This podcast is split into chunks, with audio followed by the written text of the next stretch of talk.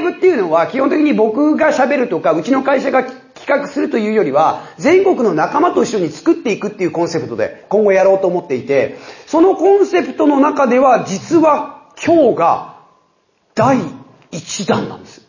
おー。ありがとうございます、ありがとうございます。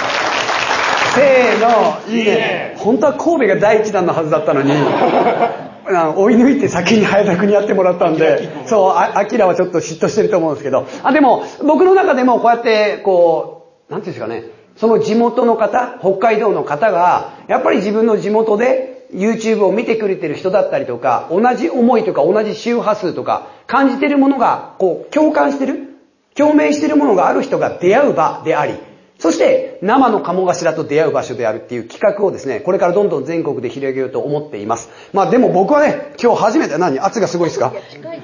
あ、近いですよね。あ、嬉しいですよね。あの、だいたいこの辺はあの、鴨汁がかなり 飛ぶので、あの、次から最前列はあの、甘がっぱとか用意していただくようにしていただければいいんですけど、もうとにかく今日は第1弾だし、僕旭川で喋るの今日初めての日なので、もう大興奮してるし、早田くが僕らの思いを受けて、はいと言ってこうやって仲間を集めてくれた、この喜びを全身で感じながら、今から1時間半、全力でメッセージしたいと思います。改めてよろしくお願いしますせーの、いいねありがとうございます。今日の内容はですね、もう、はっきり言っていいですか？もう今自分が、僕が一番伝えたいことだけを喋り倒すっていう日になってますので、そのつもりで聞いててください。まあ、とにかくこれです。新しい時代の波動。感じません？これまでの価値観とか、これまでの常識が大きく覆っていく、この感じ、しますよね？え、しないの？します。するよね？明らかにするよね？やっぱね、時代ってやっぱりどんどん変わっていってるんですよね。まあすごくわかりやすい例で言うと、戦後間もない頃は、生きていくこと、食べることとか、寝ることとか、もっと言いましょうか、死なないこと。そこに向かって全員が一生懸命生きてた時代。極端なこと言うとですよ、自分の子供が餓死しないためだったら、闇市、法律を犯してでも大切な人を守るんだっていう時代もありました。僕はそれがいいとか悪いとかじゃなくて、そういう時代があったっていう認識です。そしてその後、高度成長期が来ました。日本は戦争に負けたんです。あの時、プライドや誇りが一度、もしかしたらガクッと落ちたかもしれない。でもその後、俺たちはこんなことで負けはしない日本人はこんなことで負けないんだよし経済の力戦争ではなく、武器ではなく、戦いではなく、経済の力で私たちの力を世界に証明していこうと言って、頑張って行動成長を作り上げてきた。そして世界のリーダーシップを取るまでになった。そんな時代もありました。そして、今です。また新しい時代に変わっていく。そんな波動をビンビンに感じています。あ、言うの忘れてました。あの、僕の講演会は、あの、講演中の撮影とか、録音とかに関しては、あの、あの本当申し訳ないんですけど、今回のライブはですね、あの、オールフリーになってるんで、もうバンバン撮っていただいて、ただ、撮った人はやっぱね、責任を持ってちゃんと撒き散らしてほしいんです。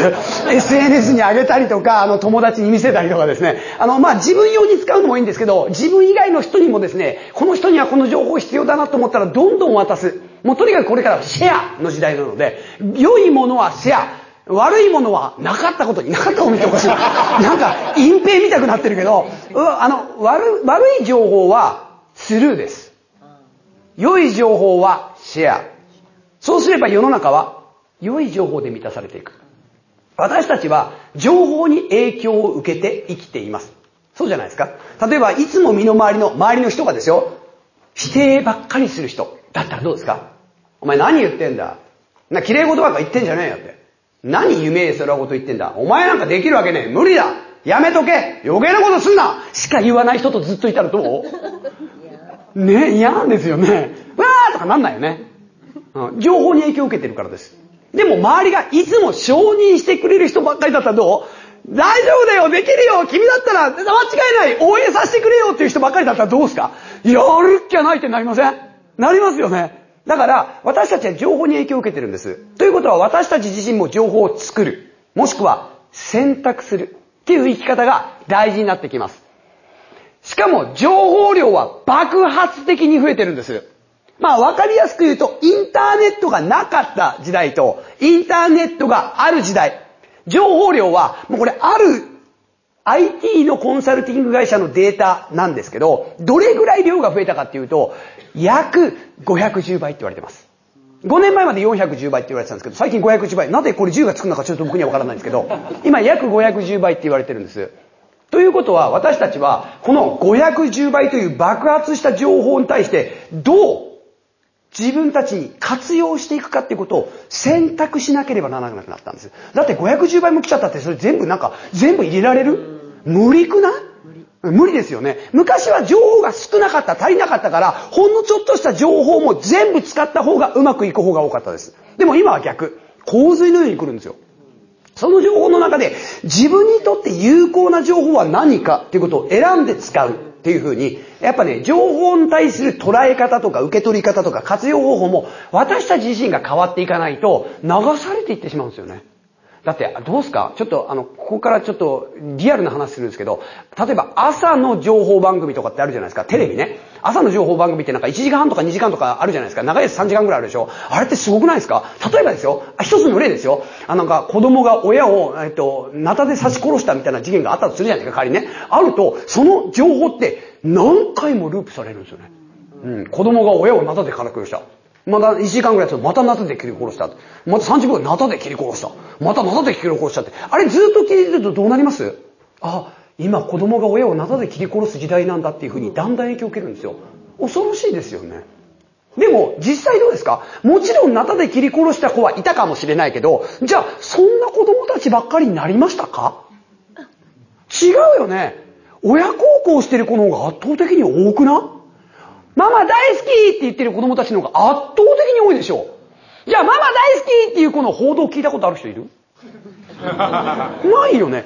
流れてこないんですよ。でも私たちは言いますよ。情報に影響を受けてるんですよ。とってもある意味恐ろしいことなんです。要は来てる情報、受け取ってる情報が真実になっていくんです。私たちっていうのは。だからね、情報を選択しないと危険です。ネガティブな情報ばっかりが来ると、ネガティブな思考になります。ネガティブな思考になると、行動は消極的になったり、もっと危なくなると攻撃的になったりします。攻撃とは自分を守るためにすることだから。だから恐ろしい世界だと思うと恐怖を感じるんで、守るために消極的になるか攻撃的になるかっていう反応するようになってるんです。これは生物なんで。それとっても怖いことです。じゃあどうすればいいか。情報を選択する。これとっても大事な考え方だと思っています。僕自身、まあ僕はね、情報を大量に取り込んで、その中で選択する力を身につけていくという考え方。な、何離れていったから？大丈夫？またどうせグイグイ行くからね。あまあ、で、情報の中で、一番こう今日伝えたいこといきなりのっけからいきますよ。これですよ、これ、これ、これ。65%。これ最近僕が一番お気に入りの数字なんですよ。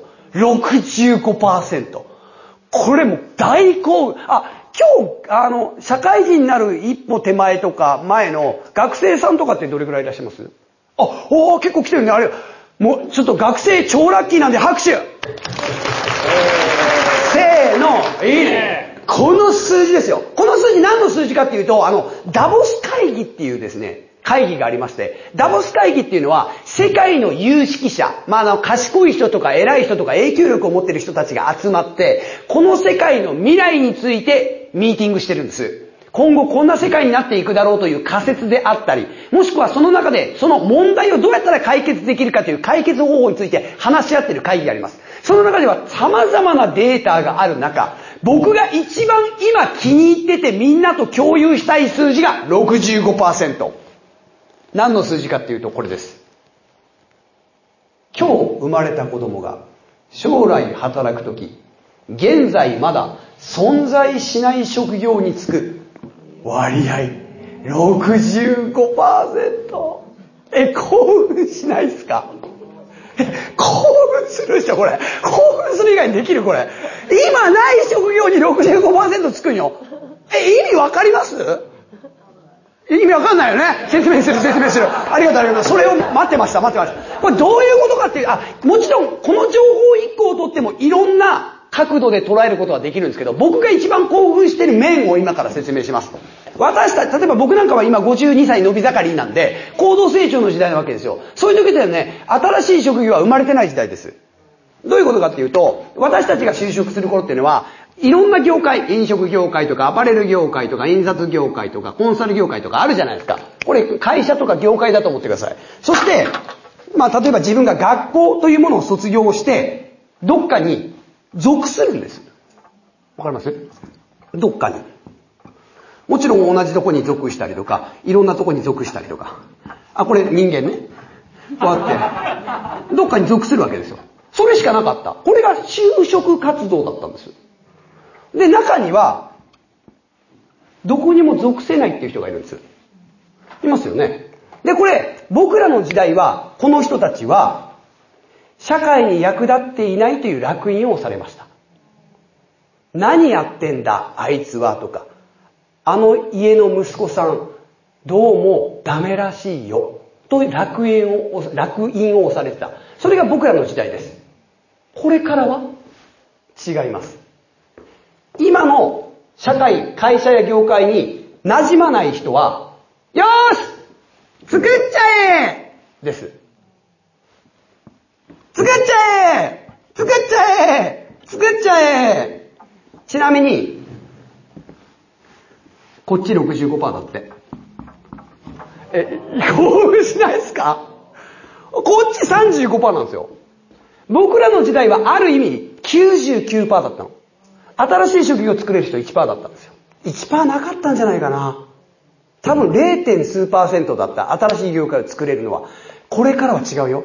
こっちが65%、こっちが35%。つまり、今ない職業に就く方が当たり前。今ある業界とか会社に行く方がちょっとレア。え、興奮しないですか？やばいことが起きてるんですよ。例えば、YouTuber。YouTuber っていう職業ってなかったですよね、昔ね。まさに新しい職業じゃないですか。ね。今や小学生のなりたい職業第3位でしたっけ？第1位サッカー選手。第2位お医者さん。第3位 YouTuber。え、なんか、おも、これ、このことと子供の感性も面白くない？第一位サッカー選手なんとかのわかるよね。小学生ってとにかく頭がいいことよりも、スポーツができる方が女にモテるんですよ。え、そうですよね。え、間違いなくない？だって運動会のかけっこが一番なことを、学年で一番勉強ができることどっちがモテた？運動会の、だからサッカー選手なんですよね。そう、そういうもんなんですよ。だから、から僕ら動物なんです。ちょっと話横道にそれてる、今。でもそう思えないですか？そうなんですよ。で、まあ、あえて言いますよ。女にモテたいというエネルギーは大事なの。ちょっと話今それてますよ。急にそのことが言いたくなったね。でも言いたい言いたい言いたい言いたい。えだって例えばよ、うんと、世界的に影響を及ぼしている音楽家といえば、ビートルズですよ。ビートルズ。じゃあビートルズはなんで音楽始めたのよ？女にモテたいからですよ。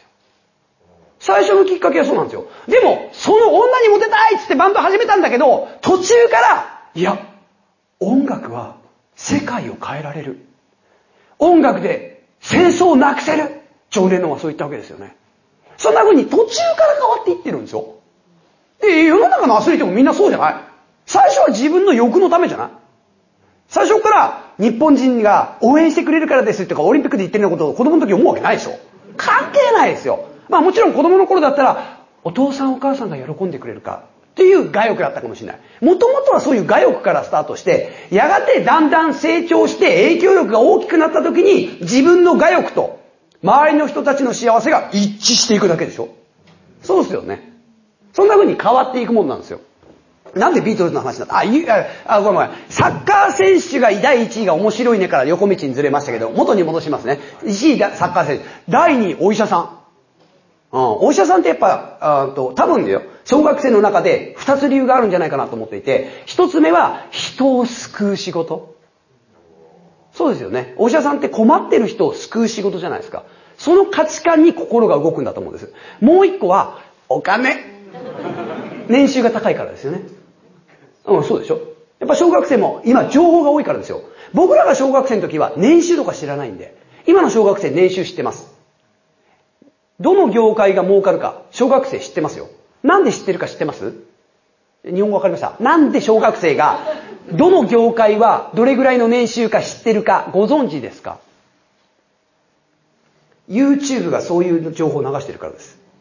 YouTube は年収チャンネルとかバンバンあるんですよ。年収の話ガンガンにオープンしてるんです。テレビはオープンにしません。新聞も出しません。あまりね。あでも、YouTube は生のリアリティのある情報をバンバン出すんですよ。真実の情報をバンバン出すんで、小学生それ見てるんで、どの業界はどれぐらいかって年収ある程度知ってる子がいます。うん、だからお医者さんは人を、命を救うっていう面と年収の面、二つで支持されてるんだろうなって想像します。さあ、第3位 YouTuber ですよ。子供たちはなぜ YouTuber に憧れるんでしょうか？これ分かりやすいでしょ。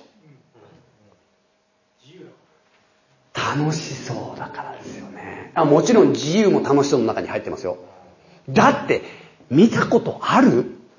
あんなに楽しそうに自分の好きなことだけ発信してガッポガッポ儲けてる人、いる？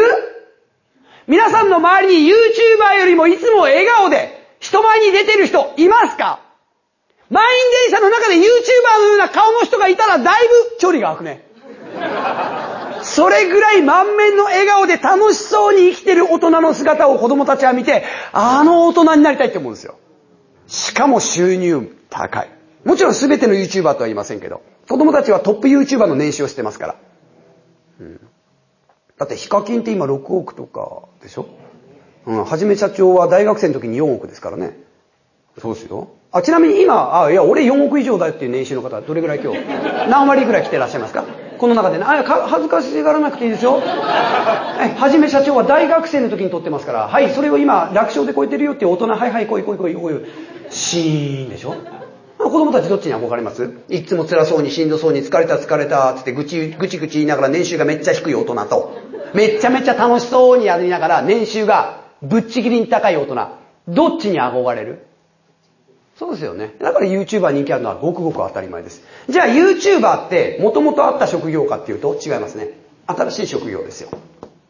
ちなみに、日本の YouTuber の草分け的存在といえば、ヒカキンですよね。ヒカキン YouTuber になって何年目ですっけ？あ、9年目ですね。うん。ヒカキン YouTuber になって9年目。つまり10年前、日本に YouTuber という職業はなし。まさにこっちだったんです。何動画とか撮ってんのあいつみたいな。バカじゃないの？そんなんで食えるわけねえじゃん。っていうのが10年前ね。まあ、もっと言うと、7年前も多分そう思われてたと思う。もしかしたら4、5年前までそんな感じだったかもよ。今でこそ市民権得ましたけど、つい最近の話ですよ。じゃあ今 YouTuber 否定できる人いますかね？なかなかいないですよね。でもちょっと頭の中で想像してください。自分の子供が将来何になりたいって言った時に、僕 YouTuber になるのって言った時に、第一反応、どんな反応を皆さんはしますか？もちろん、いいねですよね。微妙な反応来たよ。まさかまさかね、カモチューブを見てる人の中で、子供が YouTuber になりたいって言ったら、何言ってんのあんた。YouTuber なんてね、ごくごく一部の人しか食えないんだから、あんたがなれるなんて勘違いよなんて言う人は、もちろん来てないですよね。もちろんいないですよね。子供の可能性に蓋をするってことです。いいですか ?65% なんですよ、こっち側が。私たちが、ついつい大人が、もちろん、ちょっと言い訳はあるんですよ。もともと私たちは99%今ある業界に入るという常識、過去の体験があります。そして今、それなりに幸せを感じてるんです。ということは、こっちの方が幸せだという体験を持ってるんです。私たちは。それは否定しません。OK。でもね、世界は変わっていってるんです。こちらに行っても幸せになれる。わかります？こちらが幸せとは言ってません。こちらに行っても幸せになれる。こちらに行っても幸せになれる。そんな風に世の中は広がっていってるんです。それを否定してはならないんです。そんな大人になっちゃダメです。子供の未来の可能性を信じるしかない。なぜなら、不確実な未来だからです。だって、ここってなんか確実性とか根拠ありますっけ？だって今ないんですよ。今ないものに確実性など存在しないんです。だから、これからは不確実な世の中に変化していくんです。これこそ新しい時代の波動なんです。興奮しないですか？ええこれ、もちろんね、反応は真っ二つに分かれております。不確実性な世の中に進んでいるということが分かった瞬間に、必ず二つになります。不安を感じるか、興奮するかです。この2種類しかないんです。選ぶんです。いいですか？私たちは選ぶんですよ。そういう時代なんです。みんなが必ずこうなれば幸せになるという一つの答えが来る未来はないです。私の時代はある程度そうでした。できるだけ大きな会社に入社すれば、いや、もっと手前から行きましょうか。できるだけ勉強して偏差値が高い学校に進んで、そして、できるだけ良いと言われる大企業に就職すると、おそらく、年収が、障害年収が人より高く、おそらく、結婚できて子供が生まれても、マイホームぐらいは持てるだろう。そして65歳になったら年金によって安心な第二の人生、余生が送れるであろうというある一定の確実性のある幸せがあった。すべての人がそこに向かった。何の問題もなかった。じゃあ今、そんなこと考えてる人います？学歴が高ければ良いところに就職できる。もっと言いましょうか。大企業に入れば幸せになれると思ってる人いますか？大企業に入ってる人みんな幸せそうですか？どちらかというと大企業の人の方が窮屈そうで辛そうで苦しそうな顔してるような雰囲気を感じませんか？ちょっと悪い顔になりました、僕。不確実なんです。ベンチャーに行けば幸せ言ってません。わからないです。大企業に行けば不幸言ってません。幸せな人もいる。不幸な人もいる。ベンチャーに行って幸せな人もいる。不幸な人もいる。個人事業主で幸せになる人もいれば不幸になる人もいる。ニートになって幸せな人も生まれるんです。それがこれからの時代です。興奮しますよね。えじゃあもう、じゃあもう興奮しようあ、もう、あ、もう、もういいや、もう、興奮しようもう興奮するしかないんだって。不安を感じて幸せに向かいますか？不安が何か私たちにプラスの未来を与えてくれるってことありますか？ないんですよ。でも不確実な世の中に変化していることは紛れもない真実なんです。変えられません。絶対に不確実性のある世の中に変わっていくんです。今現在もうすでにそうであるし、これからももっともっと不確実性の方が多くなるんです。だって今現在まだ65%じゃない。今はまだまだ10%とかですよ。ところがこれから65%に変わっていくんです。今日生まれた子供たちが大人になる時って、たかが18年とか20年の話だよ。たった20年でこれで変わるんですよ。劇的な変化です。今世の中はどんどん変わっていっています。もうこれ喋るだけでもう3日3晩喋れるんですけど、本当ね、もう興奮するんですよ。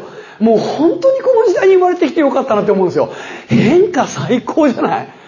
だって時代の変わり目に僕たちいるんですよ。どんだけの時代の変わり目か、あ、一番わか、まあ、あ全部言いたいけど、全部言えないんで一部からいきますよ。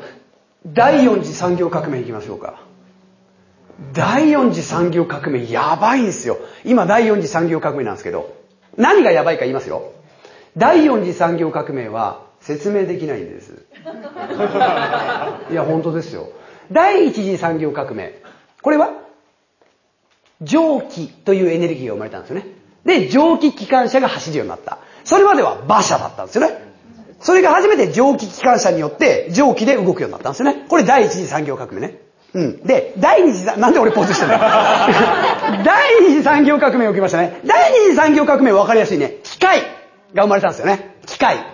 で、機械が生まれて大きな変革を起きましたよね。例えば、えっ、ー、と、農業が一番分かりやすいかな。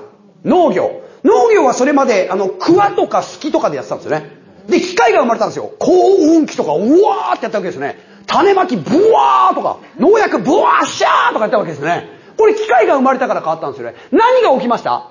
今まで好きとかクワとかでやってたのが、機械になった瞬間に何が起きたかっていうと、生産性が飛躍的に向上したんですよね。うん、これこの前僕ね、10倍以上でしょって言ったら農家の人に言われたんですよ。違います。100倍ですか、もかしさんって。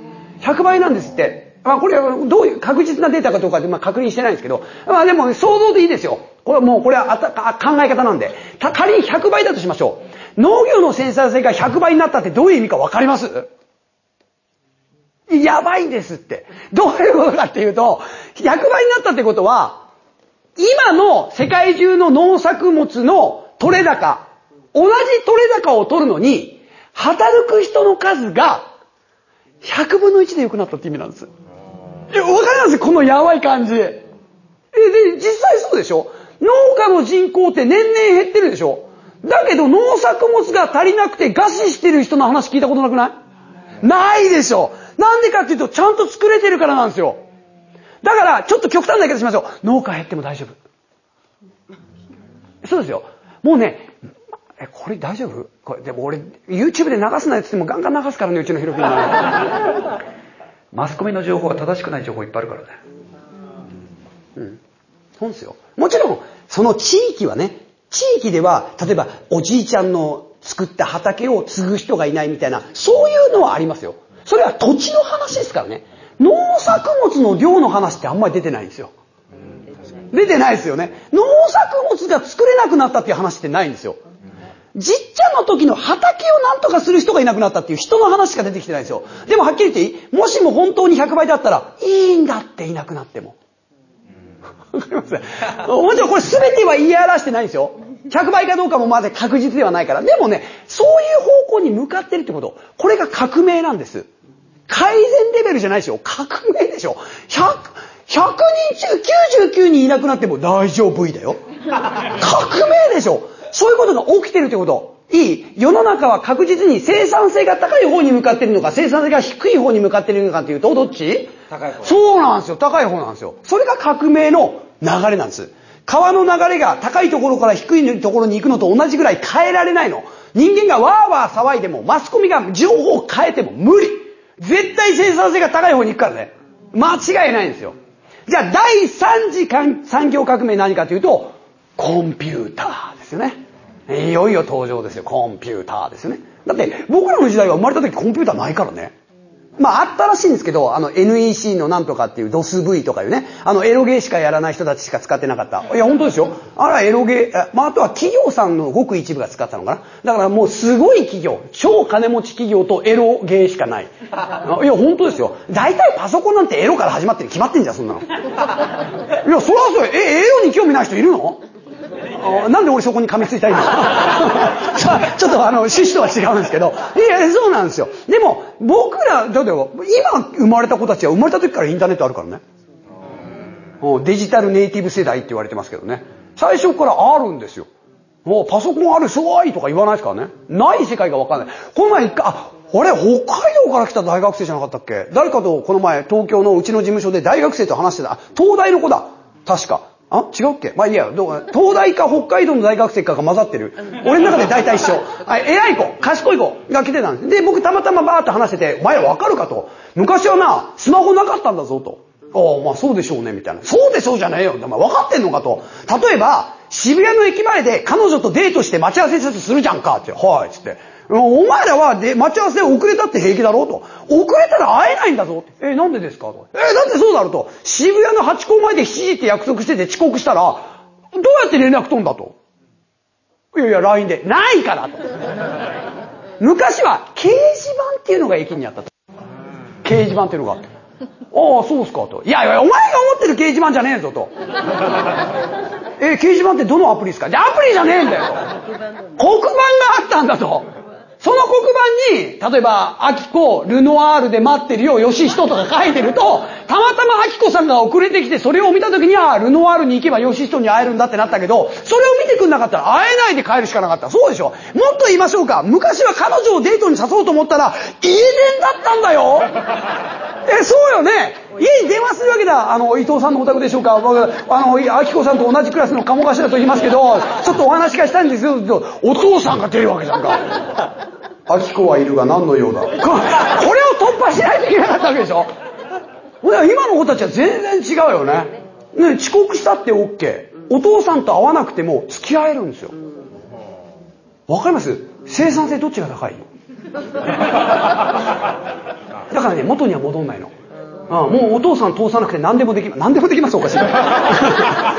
まあ、まあ、生産性が高いというか、それぐらいはね、インターネット、パソコンによって生産性は超飛躍的に上がったんですよね。じゃあそろそろ言っていいですか、本命。はい、第4次産業革命は。今までの3つと全く違うんです。今までの3つは全部単品革命です。蒸気が登場。機械が登場。パソコンが登場。第4次産業革命は全て一緒にビッグバンです。そうなんですよ、第4次産業革命。説明できないんですよ。例えば IoT、インターネットオブシングス、全てをインターネットを基準に考えよう。それも一緒に起きてます。フィンテック、金融が根底から覆る。これも起きてます。C2C、これ後で説明します。一番興奮するやつ。うん。AI。AI は情報多いから分かりますよね。AI もだいぶエグいっすよね。AI すごくないですか ?AI って、あれですよ、あの、昔機械が導入された時っていうのは、現場の人が数少なくても作れるようになったんですよね。そうですよね。だって機械って現場の仕事を代替えするから。そうですよね。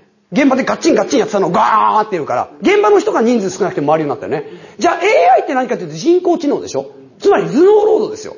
頭脳労働っていうことは代替するパートどこか知ってます？管理者ですよ。ちょっと今、会社の中で部下がいる管理職の人って、経営者も含めてどれぐらいいるか手挙げてもらって部下がいる人全員手挙げて。あ、ありがとうございます。お疲れ様でした。うん。AI が入ったら、いらなくなる人たちでした。いや、ほんまですよ。ガチですよ。いや、明日急には変わんないよ。だ、そっちに向かってるって話なんで、一気に変わるわけじゃないので、確実にそっちに向かってる。今、AI 社長っているんですよ。AI 社長。AI 社長っていうのを作った社長がいるの。日本の社長。で、どういうことかっていうと、社長って一人しかいないじゃんでも AI にするとめちゃめちゃいいんですよ。AI ってコピーできるんで。要は、今ね、社長が決済しなきゃいけない会議を6個同時に会議ができるの。AI 社長がいるから。おい、だから生、生社長？っていうの？生社長ゴルフしてる間に社長6個の会議に出てるから。あ、ちゃんとね、人間はやっぱり機械とかだとピンとこないんで、あの、アレクサとかだとちょっと社長らしくないんで、ちゃんと社長のホログラム、顔、温度の、音声も社長の声。そこまでやってるんですよ。そうすると人間は、ああ、社長だったらこう考え、だって社長の考え方インストールしてるから。だから、社長と同じなの。え、なんとなくわかりますあ、え、皆さん、僕の YouTube 見てた人いっぱいいるじゃないですか。あ、ああれ？あれ、あれを見てて、あれはカモさんじゃないとか思う？同じっしょ？どっちかというと今見てても、これって生なのかなって一瞬なんか、わかりますちょっとそんな錯覚になるでしょ？同じなんですよ。今って。だから AI 社長と社長はほぼ同じです。うん、刺しても死なないぐらい。違いは。考え方だって同じ考え方入れてるんだもん。社長だったらこんな反応するっていうのをインストールしてるわけだから。ほぼ一緒なんですよ。だから代替できるの、社長は。これを実験してる社長が日本にいるんですよね。えっと、その社長曰く、今のところ、何パーセント代替できてるかっていう質問に対して、65%って言ってました。まあ、たまたまさっきの数字と一緒。これ偶然ですよ。別に関係ないんですけど。これ、もっと上げていくって言ってましたよ。すごいよね。だから社長の出勤は、あの、週1でいけるってことですよね。ほら、生産性どっちが高いですか？圧倒的ですよね。週に1回しか社長行かないのに6個の会議同時にやってたら、多分、36倍以上にはなってるんじゃない？なんか、すごい大雑把な、あの、小学生レベルの、あの、算数でしかないんですけど。あ、でも間違いなく言ってますよね。もっといくかもしれないね。社長が倒れたりもしないしね。もっと言いましょうか。死なないからね。創業社長が。やばいでしょ。興奮するしかなくない？AI。やばいんですよ。もう、え、なんか、とりあえず、不確実なんで、絶対こうなるよまでは言えないのもいっぱいあるんですけど、触れとこ。これ、ある、ある意味、一つの答えで、新しいもん、とりあえず、触れとこ。あ、一番安い AI さん、アレクサって言います。アレクサ。アマゾンエコー。あ、アマゾンエコーでいいんだっけ？アマゾンのスマートスピーカー。アレクサ。あ、中身アレクサっていうソフトなんで。うん。アレクサやばいっすよ。うん。アレクサ、アレクサおはようとか言って、おはようございます。今日の天気はとか、今日の天気は東京は32度、快晴です。北海道旭川では初雪でございますみたいなね。うんそれからいのこと言いますからね。しかも毎日同じこと言わないからね。アレクサ、今日の天気は？とか言って、今日は秋晴れがずっと一日続き、とっても爽やかで、上着を一枚脱ぎたい気分でしょう。とかいきなり言うからね。もう昨日と違うな、データの出し方みたいな。え、マジっすよ。あいつら同じこと言わないからね。そうなんですよ。やばいですよ。俺、アレクサにこの前に言ったんですよ。アレクサ、ちょっとなんか歌歌ってよって頼んだんですよ。そしたら歌歌い始めたからね。アレクサが。オリジナルソングですよ。いや、おいや、いや、で、だいぶ歌詞面白かった。私は Wi-Fi がないと動けないとか言う。そんな歌詞だって。だいぶ笑かしてくれるなと思ったんですけど。いや、本当は、だからね、あの、触れとこう、とりあえず。僕だって AI 全部説明できないですよ。でもさ、確実に生産性が高い方向に向かうってことは、触れとくことですよ。何でも触れとけばいいんです。とりあえず。不確実なんだから。その中で自分の生活に役立つ情報なら使う。役立たないところは使わない。選択。いいですか？まずは受け入れて、そして次に選択。選ぶです。これが基本のスタンスになると思います。これからの時代。もう C2C やばくない？これどうやったら消せんの？あ、これか。C2C 最近一番僕興奮してるんですよね。あの、この65%の次に僕が個人的に興奮しているのが C2C。C2C ってあの、ビジネス用語なんで一応知ってる方もいらっしゃると思いますが、そもそもの B2C と B2B から説明しますね。うんと、B2B っていうのは、これもともとあるやつね。B2B。B2B とは、ビジネストゥビジネスの略なんですね。ビジネストゥビジネス。うん。つまり、会社と会社の取引があることを B2B って言います。うん、例えば、塩ビ管っていうのを作ってる会社があるとすると、塩ビ管を買ってくれるお客様は、えっ、ー、と、建設会社の方とかじゃないですか。なので、塩ビ管を作ってる会社が建設会社の人に物を売るので B2B。OK ね。で、次、B2C。これ皆さんもう常に毎日のように経験してると思います。ビジネス to カスタマー。ビジネストゥカスタマー。会社と一般消費者。消費者ダイレクト。消費者。例えばコンビニ行ってお水を買う。うん、ファミリーマートからっていう会社から私がお水を買う。これ B2C ね。じゃあ本題いきますよ。C2C です。だいぶやばいですね。例えば C2C で皆さんが絶対知ってる会社っていうのは、えー、メルカリ？メルカリはなんとなくわかりますよね。使ってなくても知ってると思うんです。メルカリって C2C なんですよ。要は自分の買ってきた服、いらなくなったなと思ったら、捨てるか、売るか。売る相手は一般消費者。カスタマートゥカスタマー。え、やばくないですか？わかります？過去はどうだったかというと、まず洋服屋さん。会社から一般消費者がお洋服を買った。するとその後、着なくなったら捨てるか、古着屋さんに売ったんです。つまり最初の流れは B2C。次の流れは C2B。すると古着屋さんは次のお客様に売るから B2C。つまり B2C 流通だった。それが C2C になると何がなくなる？会社はなくなるんです。今会社に勤めていらっしゃる方や会社経営者の方手を挙げてもらっていいですか？お疲れでした。C2C が標準になると、会社がいらなくなるんですよ。え、やばくないですかこれ。興奮しますよね。めちゃめちゃ興奮しない。だってさ、例えば、今あの、えっ、ー、と、C2C って何何の概念かって言いますね。これね、皆さんもピンとくると思うんですけどね。共有なんですよ。この概念って。所有という概念なんです、こっちは。B2B とか B2C は所有なんです。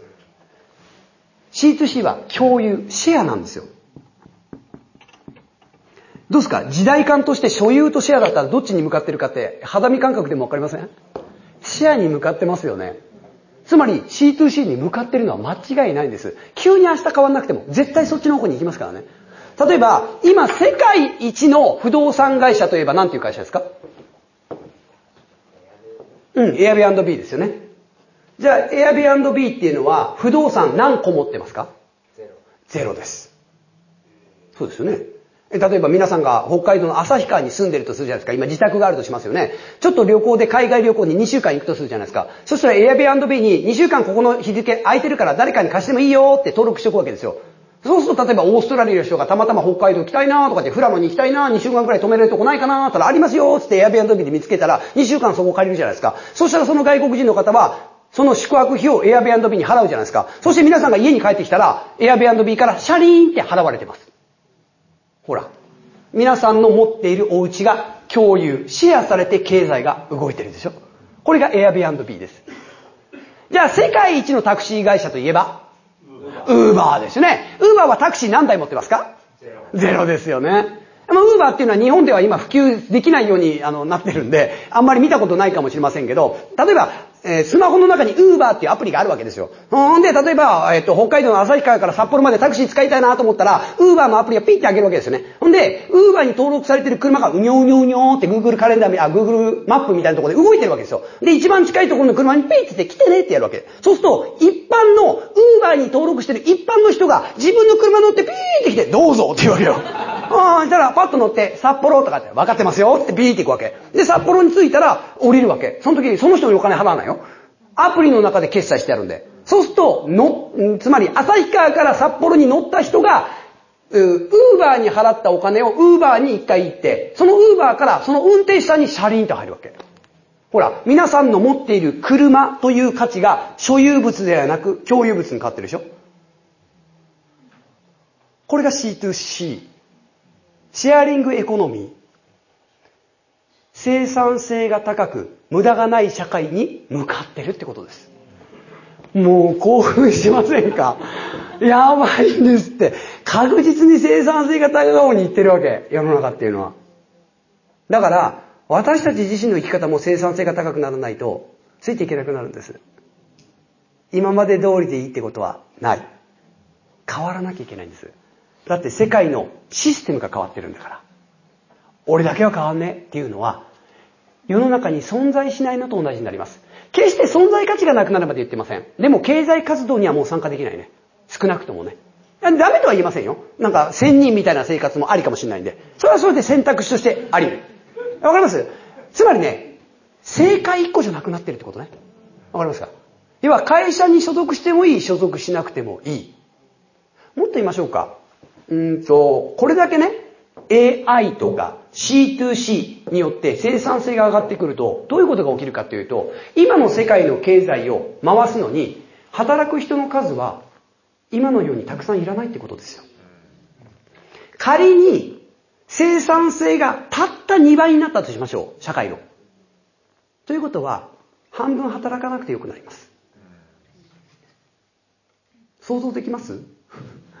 結構頭の体操レベルですね。どういうことかわかんないですよね。今人手不足だ、人手不足だってどの業界も言ってますよね。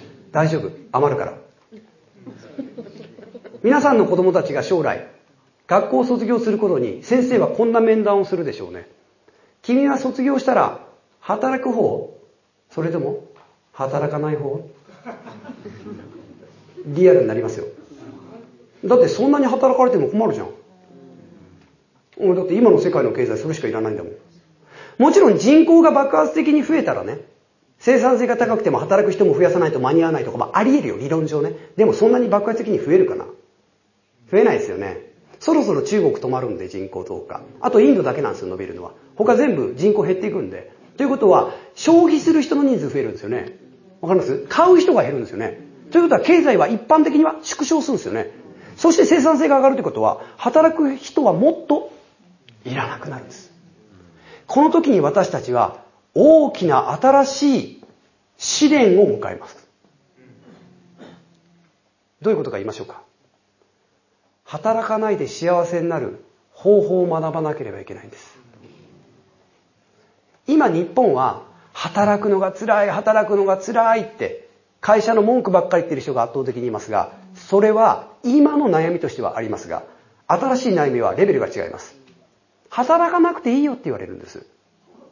その中でどうやって幸せを感じるかという、今までかつて人類が経験したことのないレベルの新しいチャレンジ、もしかしたら悩みが生まれるってこと。そうですよね。今までは働けない人は、どっちかというと価値がないって言われてたんですよ。これから違いますよ。働かなくても OK なんですよ。ニートが標準化されます。本当ですよ。それはどれぐらいの、何年ですかってわかんない。不確実なんで。でも、なります。生産性が爆発的に上がっていけば、そうなるしかないんですから。ないですよね。あな何します？買う人がいないのに物作ってどうするの？買う人がいないのにサービス増やしてどうするんですか？誰も買わないじゃないですか。そしたらその会社ごとなくなるから、やっぱり働く人は働き場所がなくなるじゃないですか。大丈夫ですよ。人手不足なんで解消するから。だいぶ引いていますよね。そして私たちは選ぶんです。そのことを不安と感じるか、興奮するか。僕はね、興奮してますね。だいぶ面白くなってきたなと。僕はね、なんで8年前に独立したかというと、ハッピーマリッジっていう活動をやるためですよ。働いている人が辛そうじゃなくて、あなたの仕事って素晴らしいですよとか、映画素晴らしいですねっていう活動をやってきました。でも、本当に辛そうな人ばっかりだからやってきた。今年もやります。私は自分の仕事が大好き大賞っていうイベントをやります。10月22日に東京国際フォーラムで。えー、まだまだやります。6年間やってきました。なんでやってるか。辛そうに働いている大人が多すぎて、子供たちが大人になりたくないって悩んでいるからです。よかった。やめれっかも。いや、そうでしょだからズバリ言いますよ。働くのつらかったら、働くのやめてください。大丈夫。回るから。辛そうに働くの迷惑なんで、やめてください。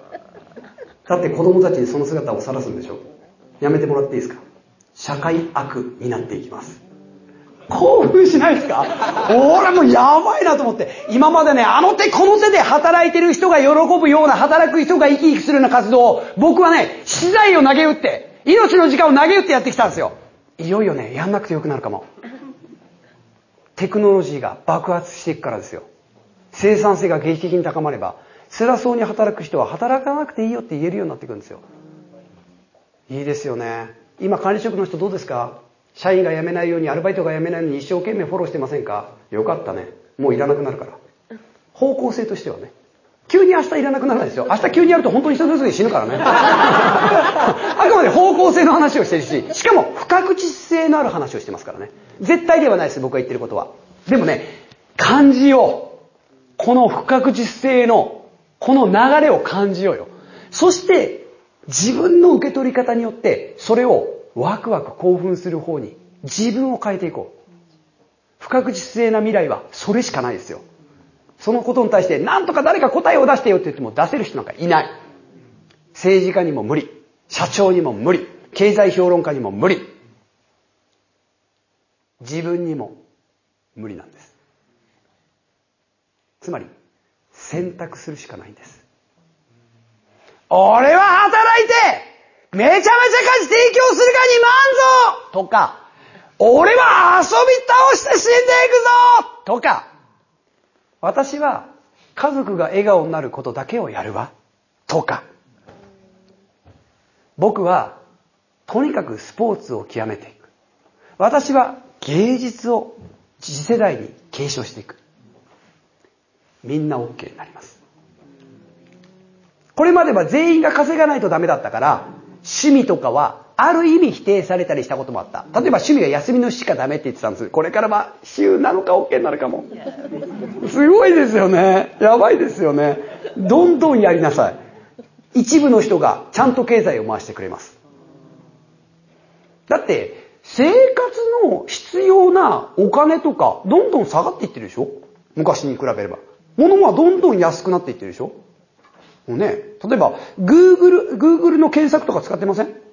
いつもね、飲食店とか、あの、どっかに行くのにこう、乗り換え検索とか、ああ、カモさんの YouTube 見たいとか。うん。Google にいくら払ってます ?Google にお金払ってる人います？払ってないでしょた、ただ、ただで使ってるでしょ？うん。ほら、生活に必要なお金って下がってるじゃないですか。え、合ってますよね。無料のものってめっちゃ増えてるんですよね。うん、例えば僕の YouTube ってあれ内容ってどう考えても有料コンテンツでしょ。そうですよね。話し方の学校半年間30万円の中身大体出てますよね。うん、ビジネス実践塾半年間65万円の講座、あ、じゃあ85万円だ。まあまあ出てますよね。え、ただで見てますよね。ほら、生活に必要な金額って下がっていってるんですよね。その中で生産性が高まって働く人の人数は少なくて良くなっていくんですよね。大丈夫ですよ、働かなくても。っていうふうに方向性は向かってるのは間違いないんですよね。いいことじゃないですか。AI が入って管理職がいらなくなったらどうですか？社長とスタッフだけ。ほら、上下関係の悩みは。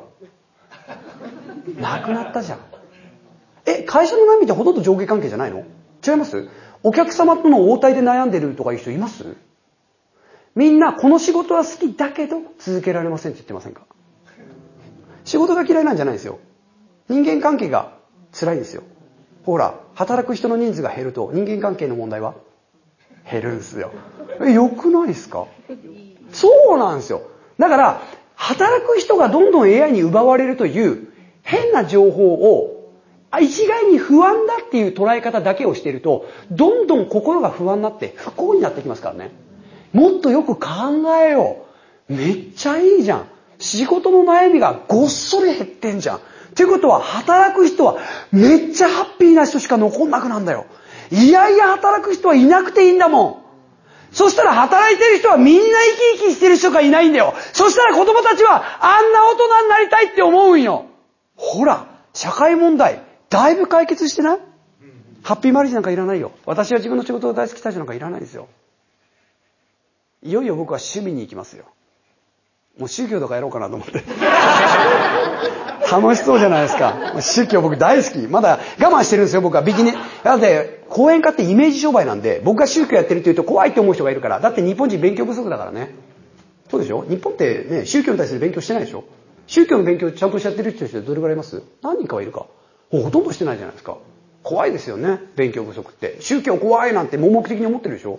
宗教何が怖いんですか？説明できないでしょ今ね、知らないことは怖いんです。うん。じゃあその恐怖、不安を取り除く方法は？そうなんですよ。勉強することなんですよ、これからは。不確実性の世の中に向かっている中、どうやったら不安っていうものを少しでも減らして、ワクワクが多い生き方をするか。学ぶっきゃないんだって。これからね、学ぶことと遊ぶことしかないの。え、本当じゃ、そうじゃないですか例えば仕事は遊んでる奴が勝つんですよ。そうですよね。だって遊んでる奴に勝てる？例えば YouTuber。あいつら遊んでんじゃん。スライムブローとか言ってチャレンジって言ってんだね。ねえ、それをしかめつらで勝てるか？遊ぶように働くしかないんですよ。例えば子供たちってゲームするときありますよね。お父さんお母さんに、ほら、あんたもう時間だからゲームしなさいって言われてる子いる？先生に、君は一体一日に何時間ゲームしてるんだ?って怒られる子供いる?でも夢中になってやってません?あれが遊んでる状態ですよ。人間が最も生産性が高い状態です。あれしかないの。これから働く姿は。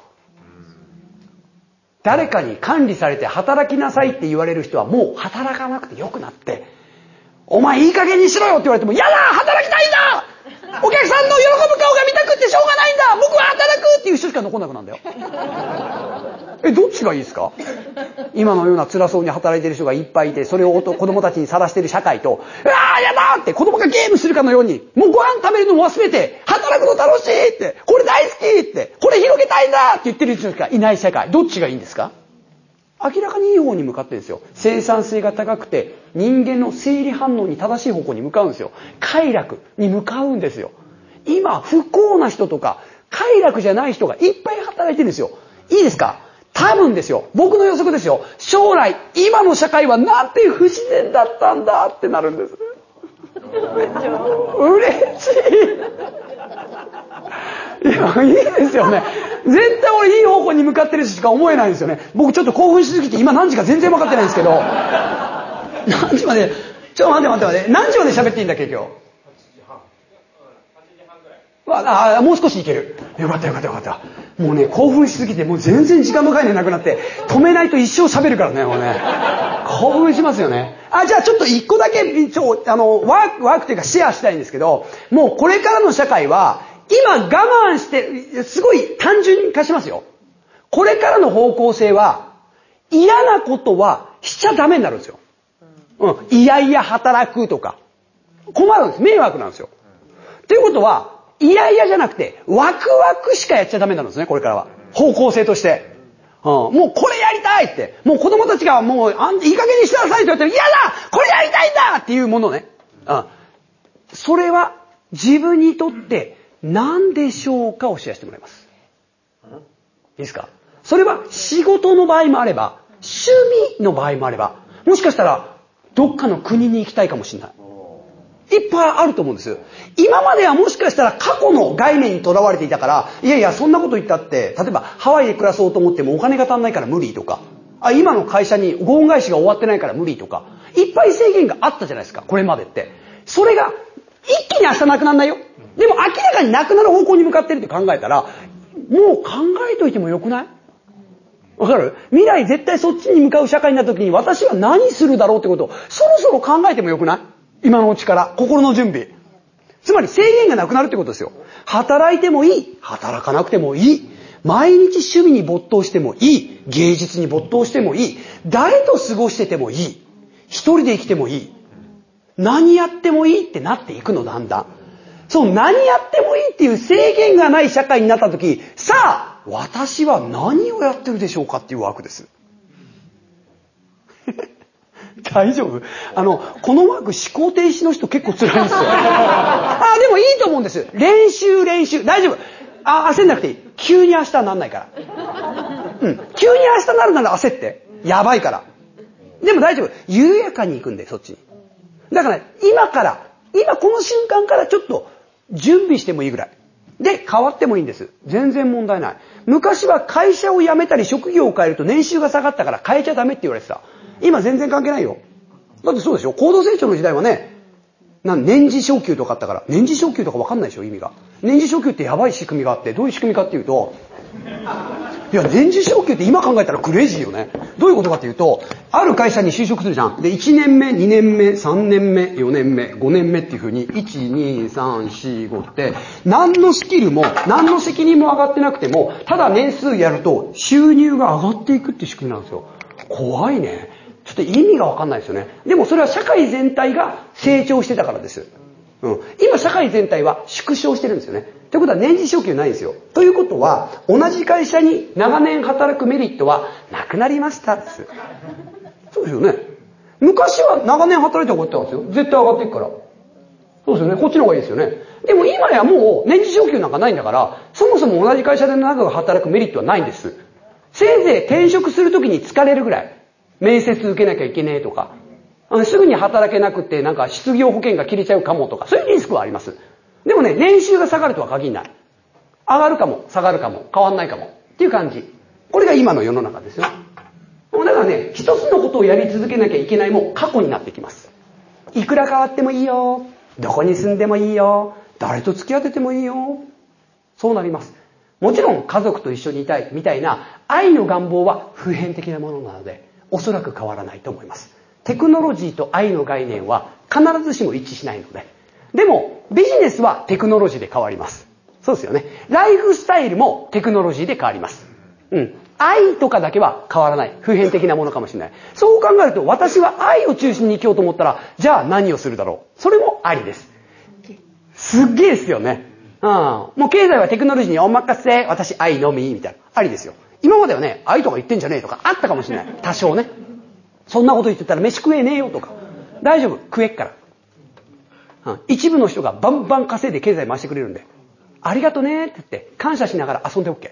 そういう世の中に変わっていくよ。大丈夫。急に明日はならないから。まずは今日ちょっと心の準備でワークしてみよう。シェアしてみようってこと。だからもうワクワクすることしかやんないっていう時に私はこんなことをやってるだろう。という仮説を喋るだけでいいです。OK ですか？じゃあね、あ、こ、こ、4列のところはもう4人でやっていいですわ、横のね。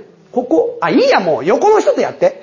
あのね、あの、この真ん中の列は2か3で分かれてもいいから、隣の人の2人か3人か4人ぐらい。でやってください。で、時間はあんまりないんで、僕まだちょっと喋りたいんで、え時間はあの、4分間しかないので、あの、だから1人で興奮して3分半とか喋るとちょっと白い目で見られるんで、やや短めにこんなのやります、こんなのやりますとかで、あとね、ワーク、シェアのいいメリット言いますよ。シェアのメリットは、自分だったら思いもつかないようなことを誰かが言った時に、あ、あ、私もそれってパクれるです。おパクれるのいいじゃないですか。かプレゼント交換会が起きるんですよ。あ、そういう考え方ありだったら僕もとか、もしくはある人がバーと、とてつもないこと言った時に、パッカーってこっちが開いて、あ、なんだ私はこれって、新しいの出たりするんですよ。いいじゃないですか。それがこのワークの目的なので、そのつもりで。で、ワークのルールはたった一個。否定なし。なぜなら、不確実だから。不確実とは言いますよ。可能性しかないっていう意味です。だって答えないんだから。全部ありじゃん。不確実性最高じゃない？前は答えが1個あったから、それ以外は不正解って言えたんだって。これから不確実な世の中になるから、不正解って誰も証明できないんだって。拍手せーの、いいね。じゃあそのことをもとに、もう本当にワクワクで制限がない社会になった時に私はこんなことをやってるだろう。1個じゃなくてもいい。何個出てもいいので、まあ時間だけ、まあ分かった5分にするわ。4分じゃ足んねっていう。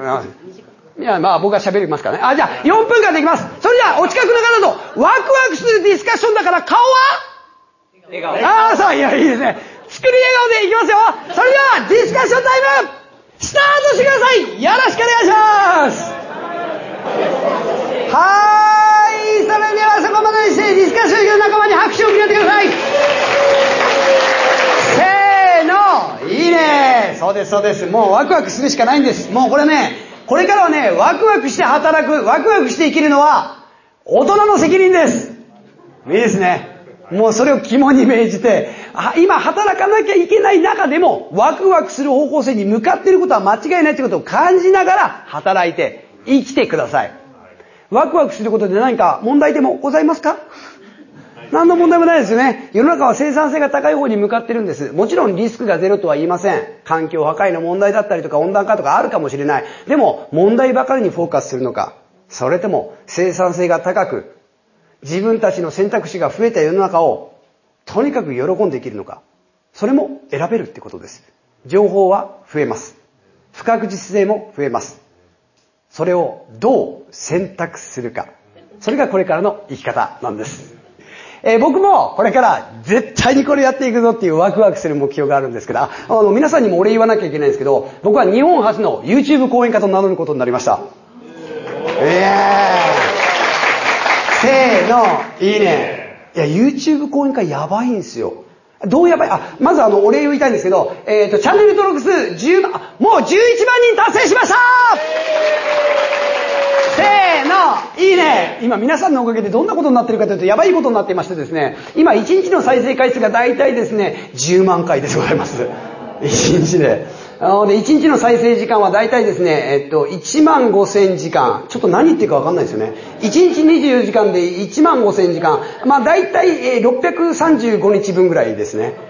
1日で。ちょっと何言ってるかわかんないですよね。これ何がすごいかわかります？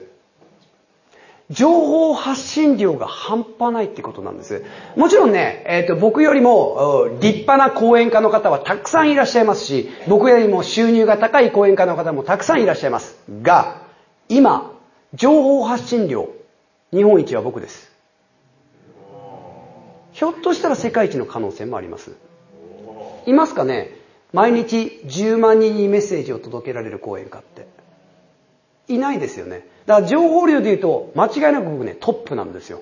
さらにもちろん狙っていってました。僕は独立してからの8年間ずっと一番欲しかったものは、影響力でした。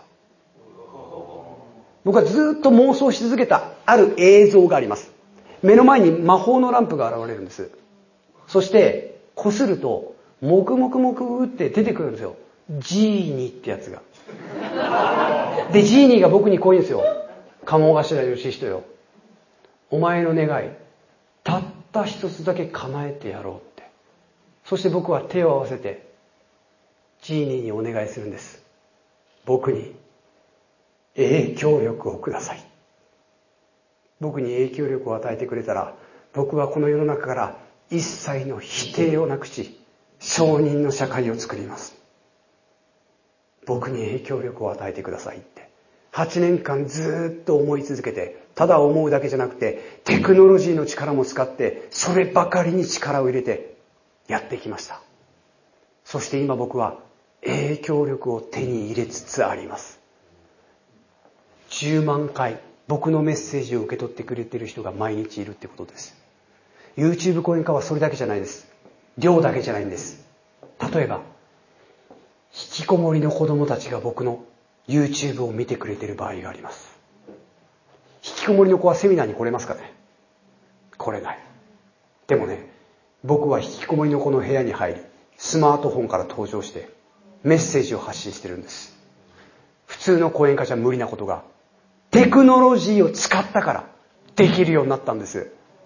新しいものは触っておけです。そうすれば新しい業界が生まれるんです。日本初の YouTube 講演家は僕です。これから YouTube 講演家を育てる塾も始めていきます。変えるんです、世界を。世界を変える男、鴨頭義人として8年前から言い続けました。一銭も稼いでない時から言い続けました。もちろんその時いっぱい笑われました。たくさんの人に笑われました。世界を変えるって言ってる前に、まず自分のことを何とかしろって、たくさんの指導を受けてきました。はい。世界を変えます。自分が思ったからです。誰かに言われたんじゃない。お前それやれって言われたんじゃない。やんなきゃいけない状況に陥ったんじゃない。やりたかったんです。まるで子供たちがゲームをやるのと同じように、世界を変えるんだって。俺が変えるんだって。そして今実現しつつあります。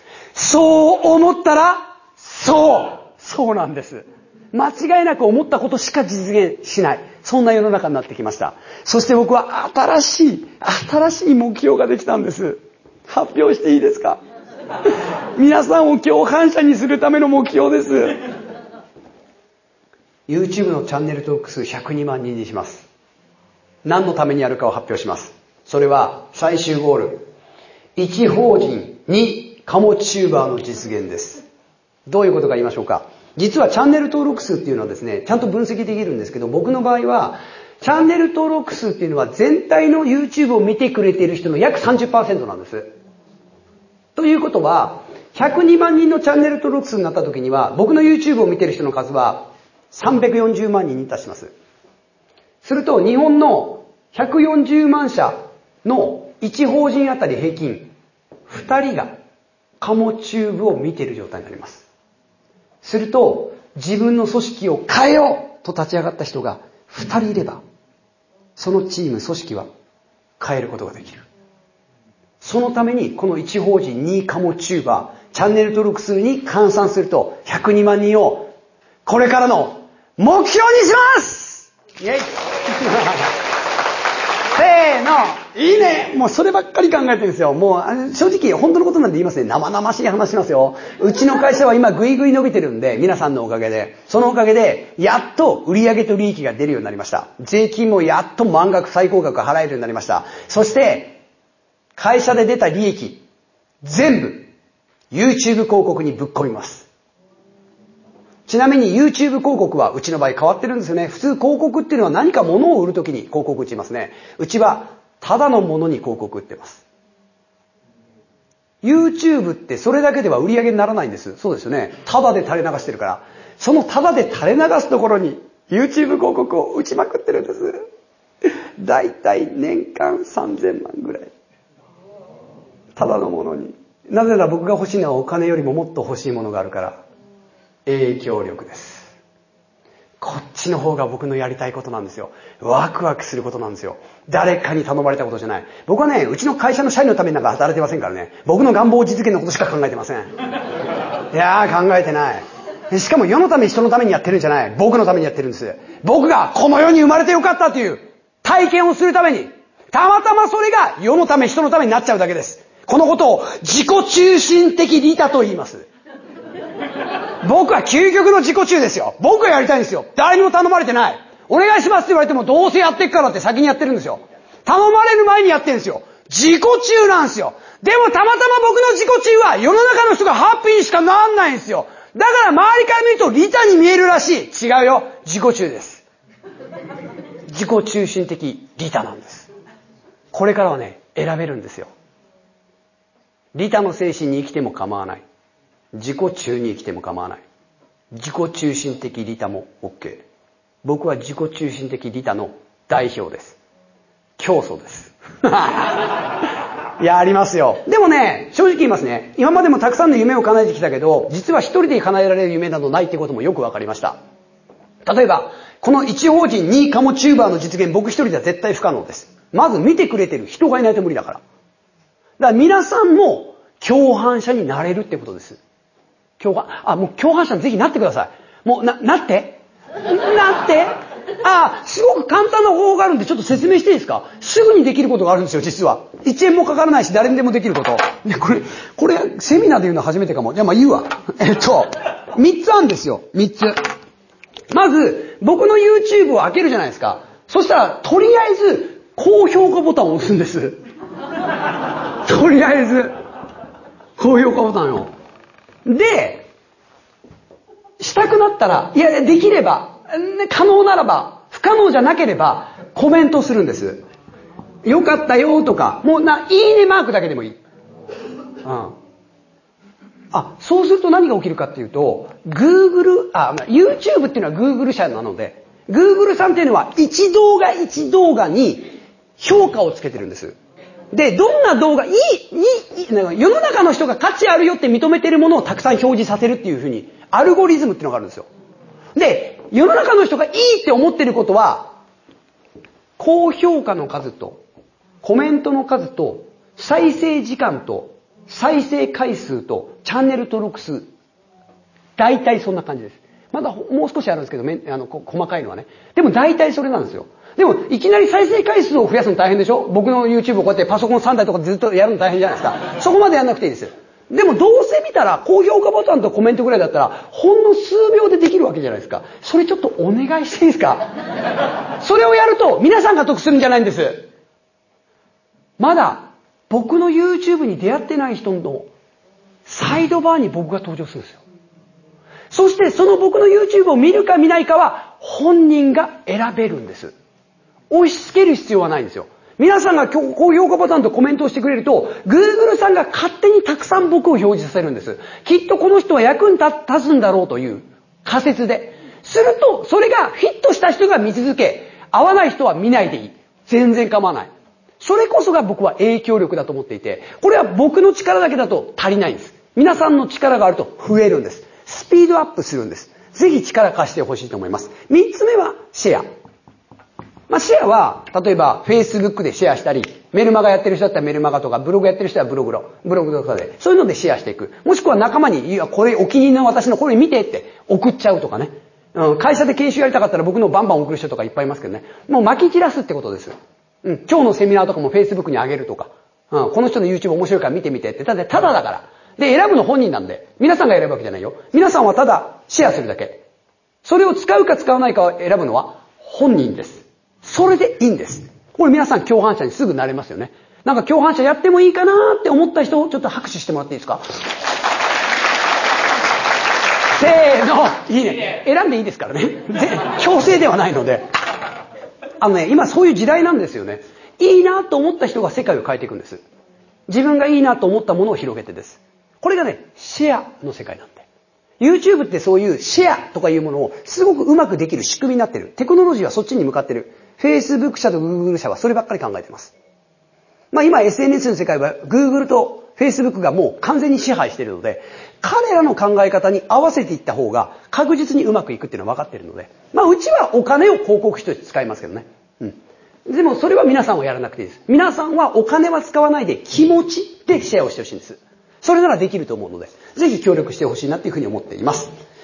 えー、それからですね、今日皆さんに、えーと、おすすめしたいものはもう一つ、カモチューブ研究所というオンラインサロンがあるので、ぜひぜひいいなと、ちょっともっと前のめりな人は、こうオンラインサロンに入ってください。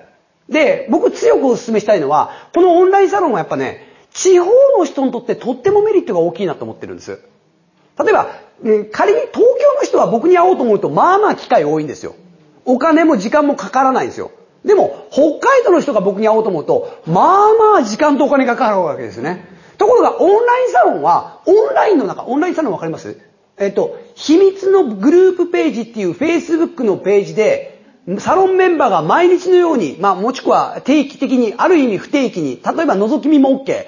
人それぞれの関わり方でコミュニティとして関われるんです。で、大体うちのコミオンラインサロンって世の中にいっぱいあるんですよ。堀江物とか、あのキングコングの西野とか、あの、幻冬者の箕輪編集長とかいっぱいあるんですけど、うちのコミュニティはだいぶ色が濃くてですね、もう大体テーマは一言で言うとこうです。カモチューブ。つまり、鴨川うちの YouTube を見て、これ私現場でやってみたいと思ったことをチャレンジして、うまくいったら自慢をすることを書いたり、やってみたけど、うまくいかなかったらそこに投稿すると、みんなめっちゃ慰めてくれるっていう。コンセプトは、世界一の依存先。人は、依存先がなければ自立できません。私たちはちょっと勘違いしている時がある。実は依存させると自立できないと思ってる逆です。依存先がないと人間は自立できないんです。例えば、小さな赤ちゃんがハイハイしてるところから2本の足で立とうとする。はっきり言いますよ。できるわけないんです、いきなり。いきなりハイハイしてるのか、方法とかで歩いてる赤ちゃんいる？いないですよ。だから絶対うまくいかない。まだ体の軸も整ってないし、筋肉も足りないから。だからすっ転んだりするんです。ガーンとかって頭をつけて、あーンとか痛い目を思いするんですよ。でもその時に、絶対にお母さんが駆け寄って抱きしめてくれると思ってるんです。そして実際にお母さんが大丈夫痛いの痛いのどんだけってやってくれた時に、大丈夫だって思って、また痛い思いしたのにやるんです。つまり、世界一の依存先を持ってるから、赤ちゃんは毎日のようにあのチャレンジをできるんです。でも大人になるとその依存先が減るんです。だからチャレンジを恐れるようになり、しなくなってるんです。それを作ろうというのが、このオンラインサロンのコンセプトになっています。他のオンラインサロンとはかなり違います。例えば、ホリエモンのオンラインサロン、えっと、ホリエモン Innovation University というところはですね、あの、ページに長文を書くと、長文書くなら出ていけ、ボケってやられます。うちのオンラインサロンは、長文、ドヤって、ドヤ顔を文字で打つぐらい。長文が喜ばれるっていうやつね。失敗経験の方が、いいねとコメントが多いっていうですね。世界の依存先っていうコンセプトになってるので、皆さんが YouTube 見てチャレンジしてうまくいかない時にすごく心の支えになる。そういうオンラインサロンになっています。なので、自分一人で戦ってもなかなかくじけそうな人にはぴったりになっています。あもちろん、あの、変態な人ばっかり、うん、だいぶ変わってる人が多いです。えそういう人がお好きな方はどうぞって感じですね。え過去の常識の方が居心地いい人はちょっと合わないです。ちょっと居心地悪いです。でも新しい世界にどんどんチャレンジしようっていうタイプの人、変化を喜ぶな人は、なんて居心地がいいと感じるサロンになっているので、会費は月3000円で入会できるようになってますので、ぜひぜひ、今日配布資料ってあるんだっけ？あ、配布資料の中に、あ、ありがとうございます。うん、ありがとう。この配布資料の中にオンラインサロン登録方法が3ステップあるのかな？書いてありますので、ぜひトライして、えー、入ってほしいなというふうに思います。北海道にいても一緒に繋がることができます。あ、ちなみに、あの、たくさんの、あの、活動あるんですけど、これは合宿ですね。合宿。年に1回、えっ、ー、と、合宿をやります。だいぶやばい合宿です。あの、あの、早田くんもここにいますけどね。みんな同じ T シャツ着て、全員がこのお互いのサインを T シャツに書いてもらうまで帰れませんみたいな、だいぶ暑苦しい、こういうのがお好きな方だけ参加をしてください。苦手な方は、とりあえず覗き見で結構です。あのね、活用方法は自由なんです。ディープに絡みたい方はディープに。ライトに絡みたい方はライトに。覗き見の方が居心地いい場合は覗き見も OK。すべて OK です。選択です。もちろん入ってもいい、入らなくてもいいです。選択です。自分で選んで欲しいと思ってます。ただ、僕はお勧めします。すごく面白いです。何が面白いかっていうと、こんなに面白い人が世の中にいっぱいいるんだなっていうことがわかるだけでも、自分の多様性が発掘されます。それだけでも僕は価値があると思ってるので。で、月に一回僕もオンラインでライブやってます。あの、会員しか見れないライブをね。うん。そこであの、カモチューブ体験賞とか言って、カモチューブを見て実際に現場でやって乗り越えたものがすごく多かったベスト10とか発表したりして、表彰、表彰状を送ったりとか、そんな風にね、承認の世界の中で依存先として活用して自立していく大人をどんどん増やそう。世界を変えるメンバー、共犯者を増やそうっていうのがこのコンセプトになってて、今370人ちょっといて、海外組が30名以上います。アメリカ、ドイツ、フランス、オーストラリア、ドバイ、それからブラジル、うーと、韓国、タイ、香港、まあいっぱいいますね。いろんな国の人も入ってます。なぜならば、地面関係ないから。距離関係ないです。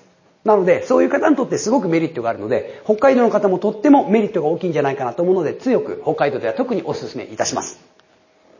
えっと、オンラインサロン、あ、オンラインサービスここに書いてあったけど、見といてください。いっぱいありますんで、いろんな。一番メインにあったのはさっき言った Facebook に書くことと、Facebook のライブが見れること、それから、えー、っと、リア、あ、でも最近結構多いのは、ち、なんだ、なんていうのあれ、オフ会って言うんだっけ？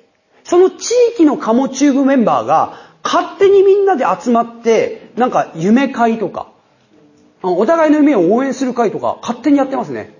今全国47都道府県に支部を作ろうとか言って勝手になんか NCC とかってなんかやってるよね。あ、部活動がいっぱいあるんですよ。あの、いろんな笑顔の自撮り部とか言って毎日笑顔の自撮りあげましょうっていう部活動とかね。いっぱいありますね。感動部つって。とにかく泣くための活動、類活をどんどん広げようとか。あ、まあ自分がやるだけなんですけどね。で、こんな、この映画やばかったよ、相当泣けるよとかでシェアしたりとか。部活動勝手にやってます。これ管理してません。自由。立ち上げるのも自由。参加するのも自由みたいな感じなんで。このオンラインサロンの中に一つのなんか学校とか村とかそんなのが勝手に出来上がっていて、大人が自由にいろんなことをシェアしちゃってる。そんな活動になってるので、そういうのがお好きな方はとってもたまらない活動だと思うので、ぜひぜひお勧めしております。いいかな、カモチューブに入ってこんな変化が起きてますか？カモチューブ研究所に入っていろんな変化があるんですけど、例えば、えっ、ー、と、クラウドファンディングで、あの、レンコンを世に広げたい。あ、こう、レンコン T シャツとか着てる人がいるじゃないですか。あの、トシちゃんっていう、あの、もうレンコンが好きすぎるやばい人がですね、レンコンさんファンディングつって、クラウドファンディングで、レンコンをこ、あの、こう、作るための、あの、本当にクワとか、機械とかを買いたいんで、えっと、100万円、クラウドファンディングで募集してます、つったらもう195万円集まりました。うん、もちろんその方は急に募集したんじゃなくて、オンラインサロンの中であの、もうとにかくみんなが喜ぶためだったら何でもやるっていうやばいおっさんなんですよ。管理人さんって呼んでるんですけど、もう管理人さんって住民が喜ぶためのこと何でもやるみたいな人じゃないですか。もうとにかく与えまくってる人なんで、与えまくってた信用が溜まってるんで、いざトシちゃんが何回も言ったら全部協力するよつって今全国で講演会も仲間が主催してますね。うん。そんなことが起きてたり、あとやたら結婚してます。やたら結婚してますね。ガンガン結婚してますね。もうなんならあの、えっ、ー、と、Facebook ライブで告白とかやりますね。だいぶ危ない。あ、トシちゃんもそうね、レンコンさんのね。いきなり合宿の真っ最中に、なんか、あの、オンラインサロンメンバーの金沢に住んでる女性に、オンラインライブで告白したんですよ。付き合ってくださいつって。したら、お願いしますみたいになって、わーってなって。で、トシちゃんにインタビューしたんですよ。えー、いや、彼女とはいつどこで会ったのとかって、いや、オンラインで会っただけです、みたいな。まだ一回も会ってなかったんでね。ほんで付き合うことが決まって。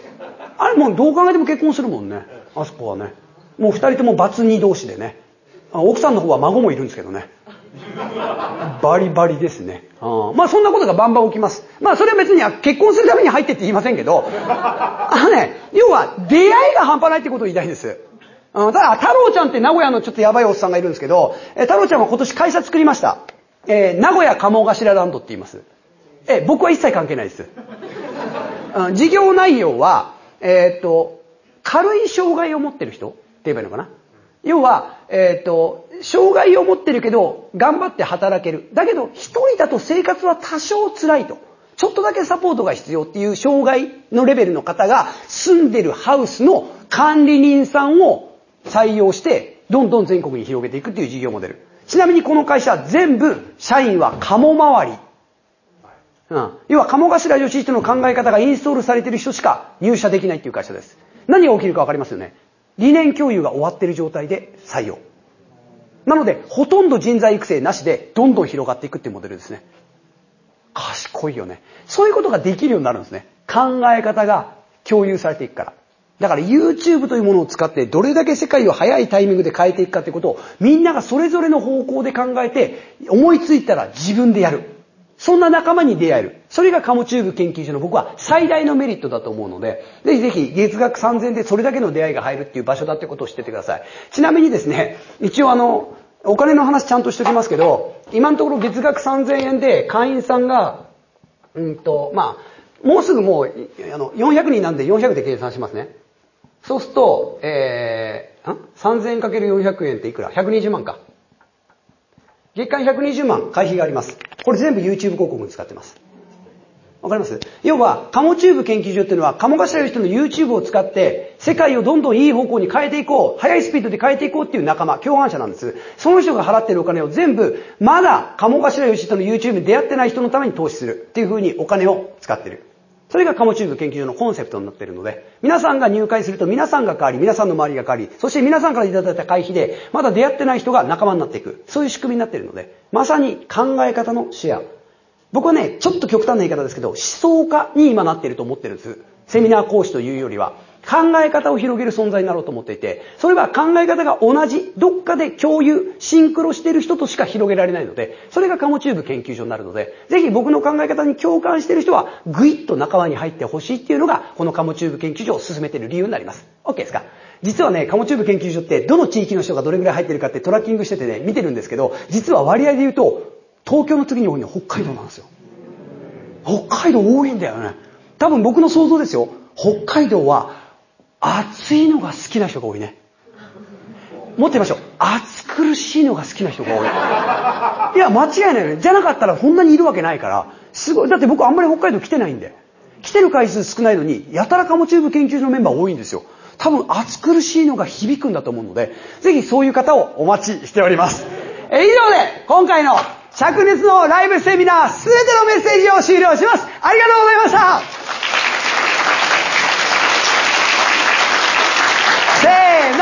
いいね。で、この後なんですけど、え懇親会を申し込んでくださってる方は、この後一緒に移動しようと思ってるので、え下？ど、どこ？下？どこ？ここ？下？下。下。でわかります？下に集まってみんなでよえいよって行きましょう。で、懇親会は今から急に入れない感じだよね。ちょっともういっぱいだよね。5人はいける。ご、あと5、大丈夫かなこれ。もしどうしても今からでも参加したいというふうに、まだ申し込んでない人がいたら、5人まではセーフですけど、ごめんなさい、6人目からちょっと無理だと思うお店の関係がある。よ。あまあまあ、誤差ですね。あの、もし、そういう方は、早田区かヒロキングに。声をかけてください。それ以外の方に言うとぐちゃぐちゃになっちゃうんで、あの、急によく聞いたら12人だったとかってちょっと困るんで、早田区かヒロキングに声をかけるようにお願いいたします。あ、写真だけ撮る？ああ、ごめん。インフォメーション1個だけ忘れてた。えっ、ー、とですね、もう次に札幌に僕が来る予定が決まってるので、それ最後に情報提供します。えー、じゃじゃん !2019 年1月20、あ、なんだえいえいえ、2019年1月21、おいあ、新しい設定だ。これす、もう、もう一回行くよ。俺、一瞬しか出ないっていうのが今分かったからね。いや、じゃあ身構えとき、身構え、行くよ。じゃあな、2019年1月21日、スタートダッシュメダでお会いしましょう せーの。いいね。ありがとうございます。